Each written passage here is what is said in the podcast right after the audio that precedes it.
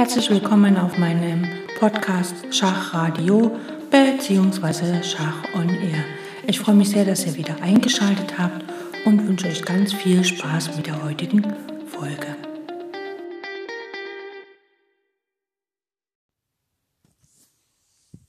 Wann darf ein Freibauer vorrücken bzw. soll vorrücken? Erstens um seiner selbst willen. Ne? Jeder Freibauer hat eine quasi Expansionskraft und Lust in sich, um für den nachrückenden, zum Beispiel plombierenden König, der Rang zu erobern oder drittens, um sich als Lockopfer darzubieten.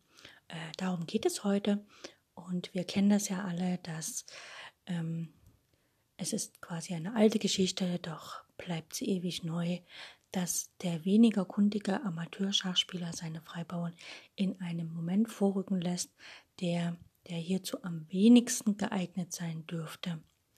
Bei zwei verbundenen Freibauern zum Beispiel, das hatten wir schon in der letzten Sendung, da hatten wir die Stellung, äh, der schwarze König steht auf A7, der weiße auf C5 und die Bauern auf A5 und B5. Der eher weniger kundige Schachspieler wird höchstwahrscheinlich mit Weiß einfach hier B6 spielen, um Schach zu bieten und damit könnte dann einfach der schwarze König beide Bauern sozusagen halten. Äh, wir hatten die Stelle, äh, diese Position letztens, da gibt es noch einen schwarzen Läufer, der die weißen Felder kontrolliert. Und wie gesagt, der eher Unkundige wird hier einfach B6 spielen und mit König B7 wäre dann die Stellung absolut plombiert, äh, absolut ähm, blockiert, denn der weißfeldrige Läufer von Schwarz äh, kontrolliert da in dieser Stellung noch das Feld A6 so dass der Bauer dann nicht mehr vor kann. Effektiver wäre es, wie gesagt, hier gewesen, A6 zu spielen und dann die Partie für sich zu entscheiden. Das hatten wir schon in der letzten Sendung. Aber wie gesagt, der weniger kundige Amateur würde ja halt B6 spielen und sozusagen eine Riesenblockade erlauben und es dürfte daher von praktischem Wert sein, die Fälle zu registrieren, in denen das Vorrücken angezeigt ist. Das heißt, wir schauen uns an, wann ist es effektiv vorzusetzen, dem Freibauern, denn ähm, ähm, da gibt es einige Merkmale, wann ein Freibauer als marschbereit zu betrachten ist und dazu unterscheiden wir einfach einige drei Fälle. A. Wenn das okay, wir betrachten drei Fälle.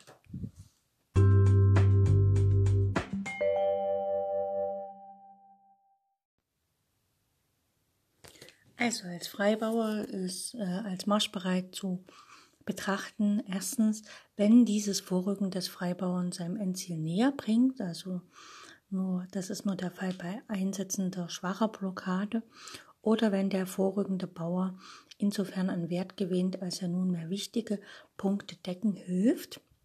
Äh, dagegen ist es falsch, einem Bauern vorzustoßen, wenn dieser hilflos blockiert werden kann und andererseits nur wertlose Punkte deckt. Es ist leicht, Freibauern in die Welt zu setzen, viel schwieriger fällt es, für ihre Zukunft sorgen zu müssen. Äh, schauen wir uns nochmal als Wiederholung eine Stellung an, die wir schon mal hatten. Äh, und zwar haben wir hier folgende Position. Weiß, der König steht auf H2, die Dame auf G3, ein Turm auf E1, ein Läufer auf B1 und ein Springer auf F5, sowie die Bauern auf A2, B3, D5, F4 und G2.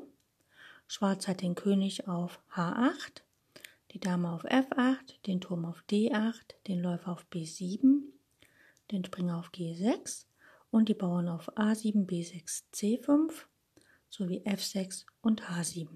Weiß ist hier am Zug und Weiß hat ja hier einen Freibauern auf der D-Linie. Ne? Der D5 ist ja jetzt ein Freibauer, auf D4 wäre er es nicht, auf D5 ist es.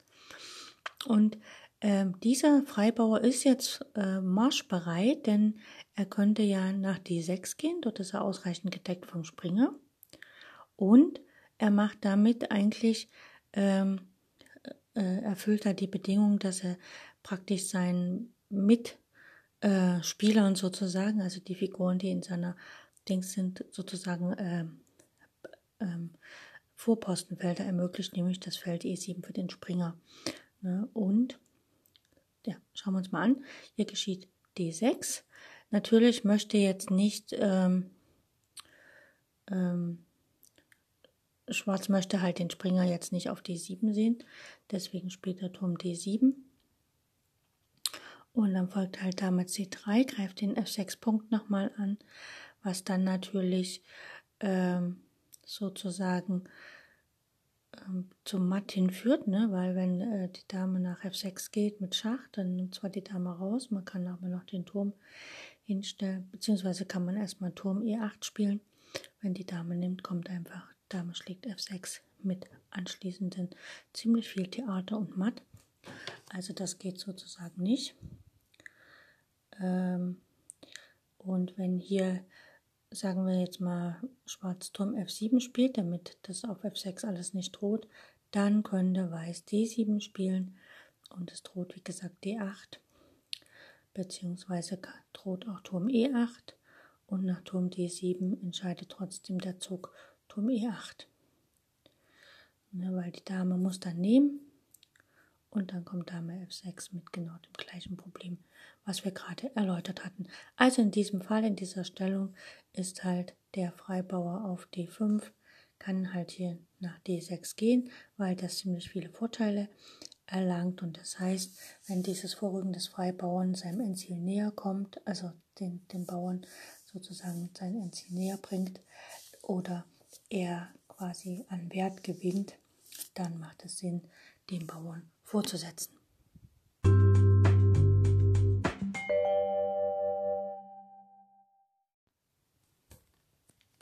So, der zweite Punkt, wann ein äh, Freibauer nach vorne rücken darf, ist, wenn der vorrückende Freibauer einem nachrückenden Stein äh, quasi ein bisschen mehr äh, Raum schafft, namentlich aber dem eigenen König zum Beispiel Gelegenheit gibt, gegen einen neuen gegnerischen Bauern vorzurücken.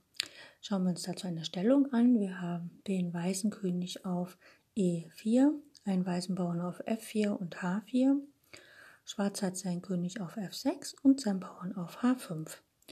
Und hier kann Weiß durch das Vorrücken des F-Bauerns praktisch Raum erobern, und zwar ähm, das Feld F4 wird quasi geräumt, wo dann der König hin kann und dann kann er nach äh, G5 gehen, um sozusagen den Bauern auf H5 zu erobern. Das heißt also, hier spielen wir mal F5.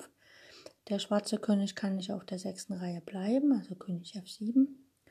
Und jetzt spielt Weiß einfach König E5, also er geht nicht über F4 nach G5, sondern über E5 und F6 nach D5, König E7. Jetzt kann Weiß nochmal F6 spielen mit Schach. Der König geht nach F7 und jetzt kann der weiße König nach F5 gehen. Der schwarze muss nach unserer Regel nach F8 gehen, König F8. Und jetzt kann man, ähm, der F-Bauer wird früher oder später sowieso verloren gehen. Also er hat auch für sich, kann er jetzt kann, man kann ja hier nicht den König zur Seite spielen, deswegen spielt Weiß hier einfach König G6 und egal was jetzt der Schwarze macht, im nächsten Zug wird der H-Bauer gewonnen und dann hat Weiß quasi zwei Freibauern und einer davon wird sozusagen einziehen, also er wird wahrscheinlich den H-Bauern dann opfern, Weiß und also Weiß wird dann den H-Bauern opfern, um dann zu gewinnen. Also der Vormarsch von dem F-Bauern geschah nur, um den schwarzen König abzudrängen, damit der eigene König den Bauern auf H5 erobern kann. Das heißt also, wenn wir im Bauernendspiel äh, den Freibauern nach vorne setzen, um unseren eigenen König bessere, äh, bessere Räume und Felder zu geben, ist das völlig legitim.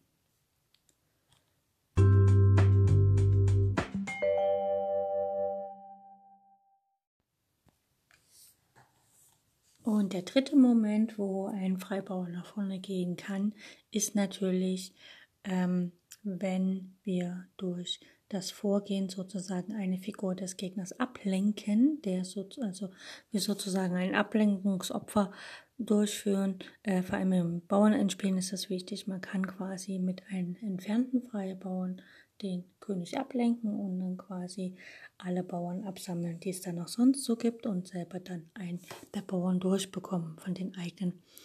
Ähm, das hatten wir schon mal im äh, praktisch in der letzten Sendung von den privilegierten Bauern, da hatten wir schon so ein Ablenkungsopfer. Also das Vorgehen erfolgt, um den Bauern zu opfern. Solchermaßen soll der gegnerische König entscheidend abgelenkt werden.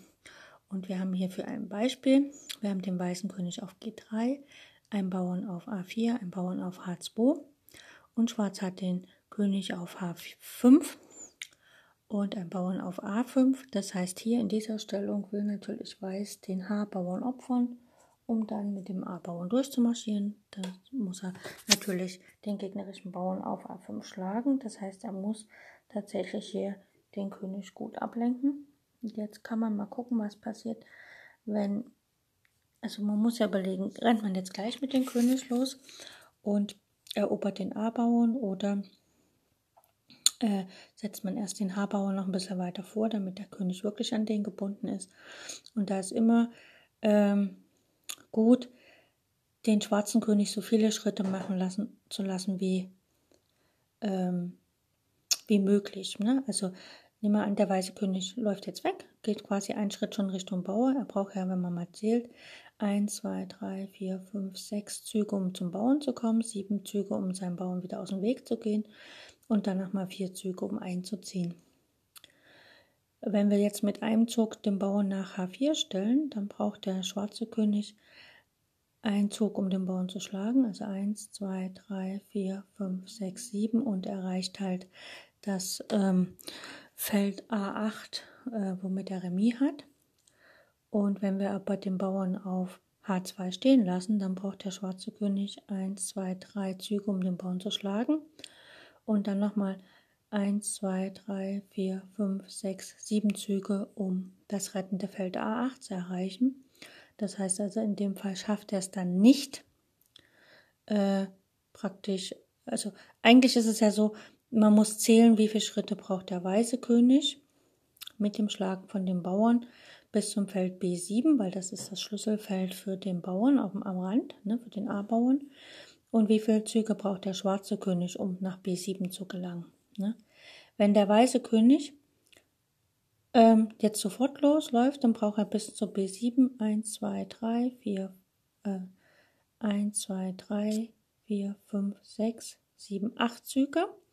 Und der schwarze König 1, 2, 3, 4, 5 Züge, ja? wenn er den Haarbauern ignorieren würde.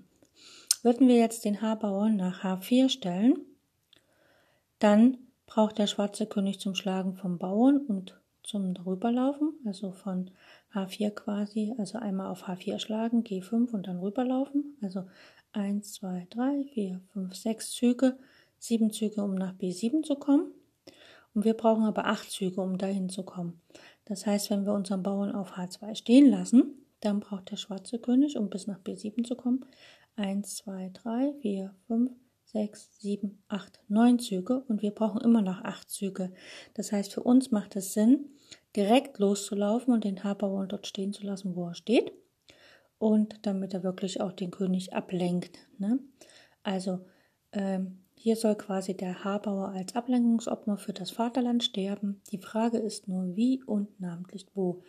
Da die ablenkende Wirkung mit der Größe des Abstands wächst, so wäre es nicht opportun, den Haarbauern vormarschieren zu lassen, da sogenannter Abstand zwischen dem Lockopfer und dem feindlichen König hierdurch geringer wäre. Richtig ist vielmehr ein sofortiges Hinüberspielen des Königs nach dem anderen Flügel. Also Beispiel hier König F4. Schwarz muss sich ja leider um den Haarbauern kümmern. König H4, König E5, König H3. Und hier steht jetzt König D6, aber man kann auch König D5 und direkt rüberlaufen, weil der Schwarze schafft es dann nicht mehr.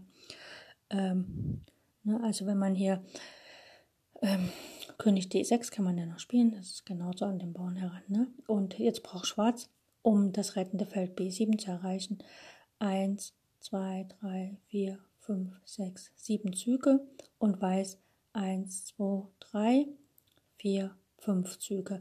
Also Weiß schafft es dann auf jeden Fall, die Partie zu gewinnen.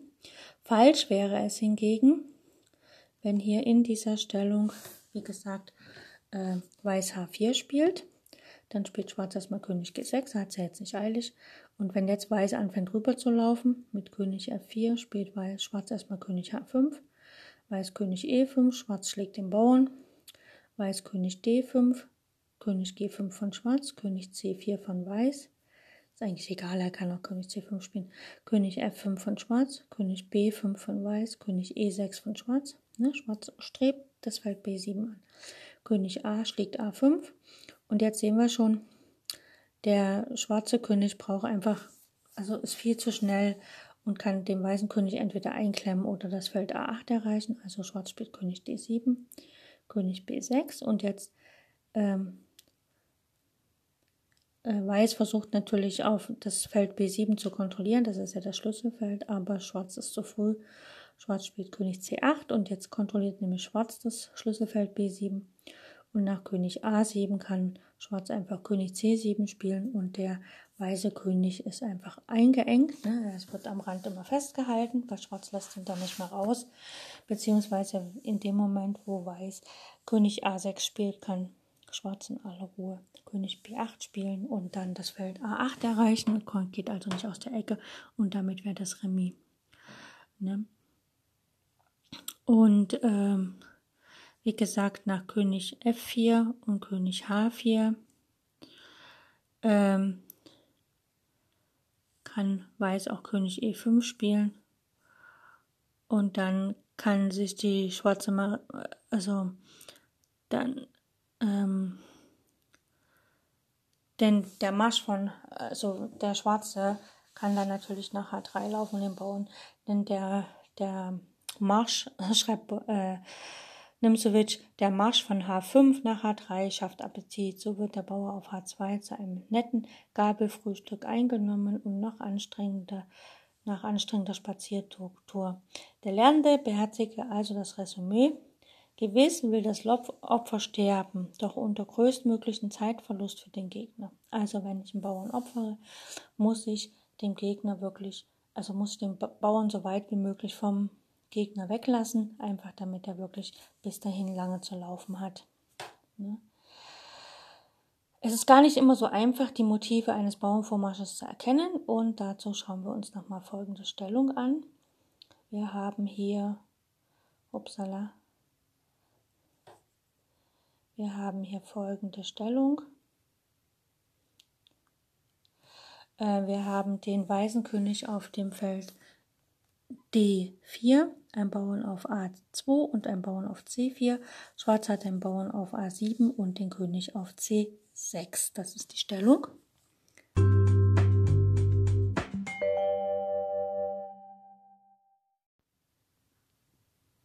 Also, wir haben hier folgende Stellung. Ähm, hatte ich schon angesagt.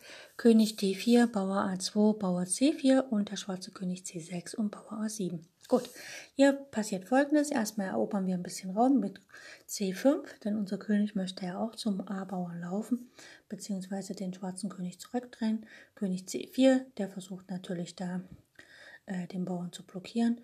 Weiß spielt König D5, ja, er will ja den Bauern weiter vorrücken. König D7, klar, Opposition. C6 mit Schach, König C7. Und jetzt kommt König C5 in Opposition und Schwarz spielt hier König C8 getreu dem Prinzip der Reserveblockade. Weiß spielt König D6, denn Weiß muss keine Angst um einen Patt oder so haben, denn er hat ja immer noch Reservetempi mit seinem Bauern. Ähm, Schwarz spielt König D8 und Weiß spielt C7 mit Schach. König C8 und Weiß spielt König C6. So, jetzt ist Schwarz am Zug und Schwarz muss natürlich überlegen, was er denn jetzt mit seinem Bauern macht. Und zwar ist es so, dass Weiß an sich ja äh, quasi dann mit dem König zur Seite gehen will, mit dem Weißen, so dass Schwarz wieder, äh, also Weiß möchte, äh, wenn Schwarz keine Züge mehr hat, möchte Weiß am Zug sein. Also Praktisch, wenn der Bauer von Schwarz blockiert ist, möchte Weiß sozusagen mit seinem König zur Seite gehen. Der schwarze König muss das Umwandlungsfeld verlassen und Weiß kann sicher einziehen. Also das Vorgehen war anscheinend unmotiviert. Weder A noch B oder C erscheint zutreffend, wobei das nicht ganz so stimmt, weil hier ist nämlich der Bauer sorgt dafür, dass Schwarz in Zugzwang kommt. Und zwar A5 spielt Schwarz. Und jetzt muss Weiß sozusagen äh, äh, darf nicht A4 spielen, weil dann wäre Schwarz Patt, sondern muss A3 spielen. Und Schwarz ist dann quasi in Zugzwang geraten, muss seinen Bauern vorschicken und damit ist der Auftrag zu einem aufregenden Drama gegeben. Der schwarze A-Bauer tat also einen Doppelschritt, er stürmt voran, voller Energie und jugendlichen Übermut. Aber wir wählen das sanfte A3 als Antwort, um so den jugendlichen Stürmer zu beweisen, dass die Ruhe auch schon eine ganz wertvolle Eigenschaft ist, denn nach A4 kann Weiß einfach König D6 spielen und jetzt muss der schwarze König das Umwandlungsfeld verlassen. Der weiße König geht nach D7 und Weiß kann dann einziehen und die Partie gewinnen. Nach König C6 könnte Schwarz natürlich auch A6 spielen, aber das hilft nicht, weil dann Weiß einfach A4 spielt und nach A5 von Schwarz kann Weiß König D6 spielen und die Partie ist wieder entschieden. Ne? Also nach König C6 könnte A6 folgen, aber dann spielt Weiß A4 und nach A5 und König D6 ist Schwarz auch wieder verloren. Also die Idee war folgende, die Partsetzung des schwarzen Königs erzwingt stets ein Vorlaufen des schwarzen A-Bauern, dem der weiße A-Bauer so zu begegnen weiß, dass nach vollzogenem Festrennen der A-Bauer der A-Bauern weiß am Zug ist und weiß kann dann König D oder B6 spielen und gewinnen. Die ganze Sache mit dem Vorgehen des C-Bauerns wäre somit unter A zu rubrizieren, der C-Bauer ist um seiner Selbstwillen vorgegangen, denn die Tempotransaktion beim Festrennen der A-Bauern machte ihn zu einem Gewinnbauern, während er doch sonst im Hinblick auf den zurückgebliebenen eigenen König als Remisbauer anzusehen gewesen wäre. Ne? Und äh, Aaron Nimzowitsch pflegt dieses Beispiel als spiritistisches Youngs zu bezeichnen. Es scheint nämlich auf den ersten Blick unerklärlich, dass dieses Endspiel mit einem Bauern auf A2 gewonnen ist, mit einem Bauern auf A3 aber nur unentschieden ist. Denn mit A3 kann man kein Tempo gewinnen oder zurückgeben, denn man A2 hat ja immer Doppelschritt oder nicht Doppelschritt und der Bauer auf A3 ist nicht. Ne? Und ähm, jetzt kommt noch ein ganzes Kapitel mit Partiebeispielen zum Thema Freibauern. Ähm, Genau. Wer übrigens nur wenig Sinn für abstraktes Denken hat, möge die Begründung der Blockadepflicht überspringen.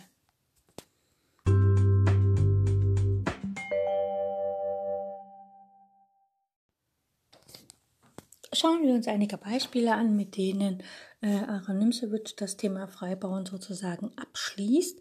Ähm, wir haben hier eine Partie zwischen Nimsewitsch und Arkadi Rubenstein aus dem Jahre 1925 und Weiß ist äh, in dieser Stellung, die ich gleich sage, am Zug und brachte ein Qualitätsopfer, dessen Idee bei aller Langzügigkeit der Kombination, also die Kombination war mit sehr vielen Zügen angelegt, doch nicht anders in Worte zu fassen ist, in, als indem wir sagen, der weiße König strebt nach der Idealstellung, also Frontalangriff gegen einen isolierten Bauern. Es gelingt mir, den versteckt liegenden Plan durchzuführen, obwohl dieser zu widerlegen war, da Rubenstein insofern gehandicapt erschien, als er mit den mir wohlbekannten Postulaten meines Systems nicht ganz vertraut war. Ich kenne übrigens kein anderes Beispiel, Endspiel, in welchem eben näher präzisiertes Streben nach der königlichen Idealschärfe betont wird, als in dem hier nun vorgeführten. Also, die Stellung ist folgende. Äh, Weiß hat den König auf C2, den Turm auf E1, einen Läufer auf F4 und noch ein paar Bauern, einen auf A4, C3, F2, G3 und H5. Schwarz hat den König auf C6, den Turm auf D8, einen Läufer auf F6, einen Bauern auf B6, C5, F5, G7 und H6. Schwarz letzter Zug ist B5, also er zieht den Bauern von B6 nach B5 und jetzt ist halt Weiß am Zug. Und wie gesagt, Weiß hat halt das Ziel, dass sein, er muss erstmal quasi einen isolierten, also ja, einen isolierten Freibauern bei Schwarz schaffen und dann natürlich strebt er danach, da mit dem König auf direkt davor zu kommen. Also er spielte Turm E6, einfach weil er halt mit seinem König eine Idee hat. König D5 von Weiß und Schwarz strebt natürlich mit seinem König auf das Feld F4 hier eigentlich. Und äh, schlägt auf F6, also Turm schlägt F6, G schlägt F6 und hier schlägt der weiße Bauer auf B5. Es droht quasi C4 und nach König C4 kann dann Weiß B6 spielen, also muss Schwarz hier selber C4 spielen. Und nun schlug Weiß den Bauern äh, auf H6, obgleich er dafür den B- und H-Bauern hergeben musste. Also ne, er möchte noch den H-Bauern beseitigen. Eigentlich will er ja mit seinem König nach F4 kommen. Läufer schlägt H6, Turm H8, Läufer G7, Turm schlägt H5 und Läufer schlägt F6. Und jetzt haben wir hier den Bauern, um den es geht. Das ist nämlich der F5-Bauer. Da will unser König auch hin. Weil äh, Schwarz spielt noch König C5 und Weiß beginnt seinen Marsch mit König D2. Die Pointe, alles Vorhergeschehene, diente einzig und allein dem Zwecke, den König den Weg nach F4 zu bahnen. So, Schwarz, weil, Schwarz schlägt auf B5. Er hätte es auch anders machen können, aber ja, B5. Und Weiß möchte, wie gesagt, nach F4 gehen, also König E3. Schwarz spielt noch König C5 und dann König F4. Nun ist alles wieder gut, also der König steht auf seinem idealen Feld, blockiert den Bauern und der Läufer kann da auf G5 gehen und dann wird der Bauer genommen und dann die G und, H äh, G und F-Bau von Weiß können natürlich weitergehen. Äh, Schwarz spielt König D5, F3. Mit Remis Schluss nach wenigen Zügen, sonst wäre der Turm und Schwarzer König nicht gleichzeitig frei zu machen sonst wäre der doppelte Angriff gegen C3 mit nachfolgenden Qualitätsopfer gefolgt. Also, ähm, ja, Weiß spielt halt F3 und dann haben sie ein paar Züge später Remis gemacht. Es folgte noch König E6, Läufer D4, Turm H1, äh, Läufer G7, Turm D1, würde ja gerne, wenn der Läufer auf D4 wieder steht, ne, schlagen und dann kann der C-Bauer rennen, aber Läufer H8, Turm D3, greift den Bauer, alle möglichen Bauern an, Läufer G7 und der Läufer kann immer hin und her pendeln und Schwarz kann nichts machen gegen die Festung, die sich hier Weiß gebaut hat. Also das war ein lehrreiches Beispiel. Wie heiß, wie glühend war hier die königliche Streben nach besagten Frontalangriff. Warum? Nur weil dieses Streben einen dem innersten Wesen des Königs adäquaten Wunsch entspricht, außerdem aber auch der Blockaderegel entspricht. Und wir schauen gleich das nächste Beispiel mit der Umgehung an. Das hatten wir schon mal gemacht. Das ist quasi nur eine Wiederholung. Äh, wir haben hier folgende Stellung. Weiß hat den König auf D3, ein Bauern auf A2, C2, D4, F4, äh, G4, Gustav 4. Schwarz hat König auf D6, ein Bauern auf A, äh, B4, C6, D5 und G5 und Schwarz hat hier gezogen König C7. Er möchte natürlich eine Umgehung machen und zwar möchte er mit seinem König äh, mehr zum Darmflügel hin, um einfach hier die Bauern aufzumischen. So, er muss etwas gegen die Drohung C3 tun, ne? muss er ja auch. Äh, so, und hier nach C3 spielt Schwarz einfach König B6.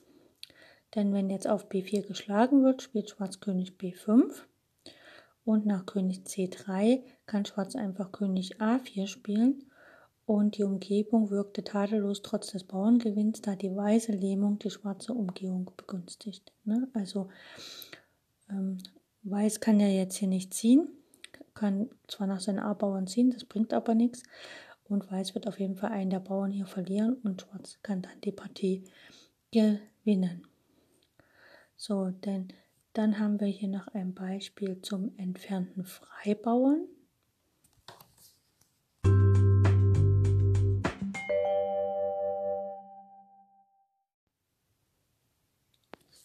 Wir haben folgende Stellung aus der Partie ähm, äh, Siegbert Tarasch gegen Johann Nepomuk Berger aus dem Jahre 1889.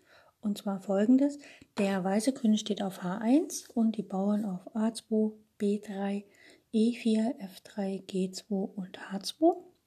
Schwarz hat den König gerade nach F8 gezogen, hat noch einen Bauern auf A5, D5, äh, ja, D4 und D6 sowie F7, G7 und H7. So, Schwarz hat König F8 gezogen und das war sozusagen noch ein Damentausch. Der Weiß spielt König G1. Äh, die Könige müssen im Endspiel immer zentralisiert werden, deswegen König E7, König F2 und D5. So, Weiß spielte jetzt hier einfach E5. Er möchte, muss nicht unbedingt die Bauern tauschen. Und Schwarz spielt König E6. Weiß König E2. Und Weiß ist sozusagen gar nicht daran interessiert, zu versuchen, diesen Bauern hier zu halten. Denn äh, wenn er F4 gespielt hätte, dann würde er einfach G5 folgen und die Bauern, die Bauernstruktur am Königsflügel von Weiß würde halt irgendwie dezimiert werden, was nicht schön wäre. Deswegen hier König E2. Schwarz schlägt auf E5 und Weiß spielt jetzt König D3. Also der König macht einen Frontalangriff gegen diesen einen Bauern. Und nach H5 spielt hätte Weiß besser H4 gespielt, aber er hat A3 gespielt und jetzt spielt Schwarz H4. Damit lähmt dieser H-Bauer die gesamte weiße Struktur und schafft sich quasi eine Chance für später. Ne? Aber Weiß spielt einfach B4. Weiß schafft sich quasi einen entfernten Freibauern am Damenflügel. Nach A schlägt B4. A schlägt B4 ist er da schon der entfernte Freibauer, nämlich auf der B-Linie. Äh, Schwarz kann natürlich jetzt nicht sehr lange warten, er muss darüber. König D6. Weiß spielt König D4, schlägt den Bauern, König C6. Und jetzt kann ähm, Weiß könnte jetzt F4 spielen und hätte über Zugzwang einen entgegenkommenden schwarzen Bauernzug ergeben und damit später erfolgt der Königsexkursion Neps nach folgender Exekution den schwarzen Bauern entschieden begünstigt, aber er spielt hier B5. Er möchte quasi den schwarzen König ablenken der schwarze König spielt König B5, Weiß spielt König D5 und hier spielt Schwarz König B4. Er läuft also quasi wieder zu den Bauern rüber. Nun ist die erfolgte Ablenkung insofern von geringerer Bedeutung, als Schwarz nach dem Raub der G- und H-Bauern nur wenige Tempi für den eigenen H-Bauern benötigt. Das Endspiel ist durch den begangenen Irrtümer lehrreich. Die erreichte Stellung wurde schließlich von Weiß gewonnen, nachdem Schwarz eine Remis-Möglichkeit übersehen hatte. Also an sich ist die Stellung sozusagen nach Nimsomic Remis, ne? denn Schwarz könnte hier die Bauern auch absammeln und äh, Weiß müsste sich ums Remis bemühen, aber irgendwo hat Schwarz in der Folge noch einen Fehler gemacht und dann äh, Remis erreicht. Wohingegen, wenn Weiß nicht sofort B5 spielt, sondern erstmal F4, lähmt quasi der F-Bauer auch die schwarzen Bauern. Und dadurch könnte dann, wenn man hier getauscht hat auf B5 und D5, also wenn der D gegen den B-Bauern getauscht ist, wäre der weiße Bauer schon weiter vorne. Und das Ganze äh, würde für Weiß natürlich viel leichter zu gewinnen sein.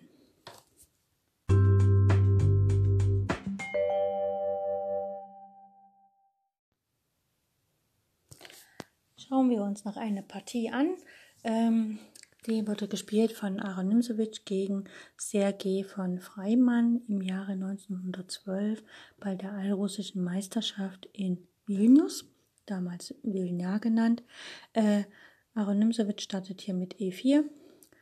Ähm, Sergei Freimann von Freimann antwortet mit E6, also Französisch D4, D5, ganz klar E5, C5 also die Vorstoßvariante, Springer F3 und dann C schlägt D4. Heutzutage spielt man eher Dame B6. Der Springer schlägt auf D4. Springer C6 befragt alles. Es wird auf C6 getauscht, also Springer schlägt C6, Bauer schlägt C6 und jetzt hat eigentlich Schwarz im Zentrum von der Bauernstruktur her einen Vorteil, aber Weiß ist ja Herr Nimswitsch, der sein System anwendet. Also Läufer D3, Dame C7, Läufer F4 deckt den Bauern, G5 befragt den Läufer, nicht ganz solide, aber zu interessanten Spielen führt das. Und Läufer G3, Läufer G7, jetzt ist der Bauer zweimal angegriffen, einmal verteidigt, also Dame E2 zur Deckung, Springer E7, Rochade H5, ne, äh, versucht natürlich H4 zu spielen, H3, wenn jetzt H4 käme, käme einfach Läufer H2, äh, Springer F5, ist klar. Läufer H2.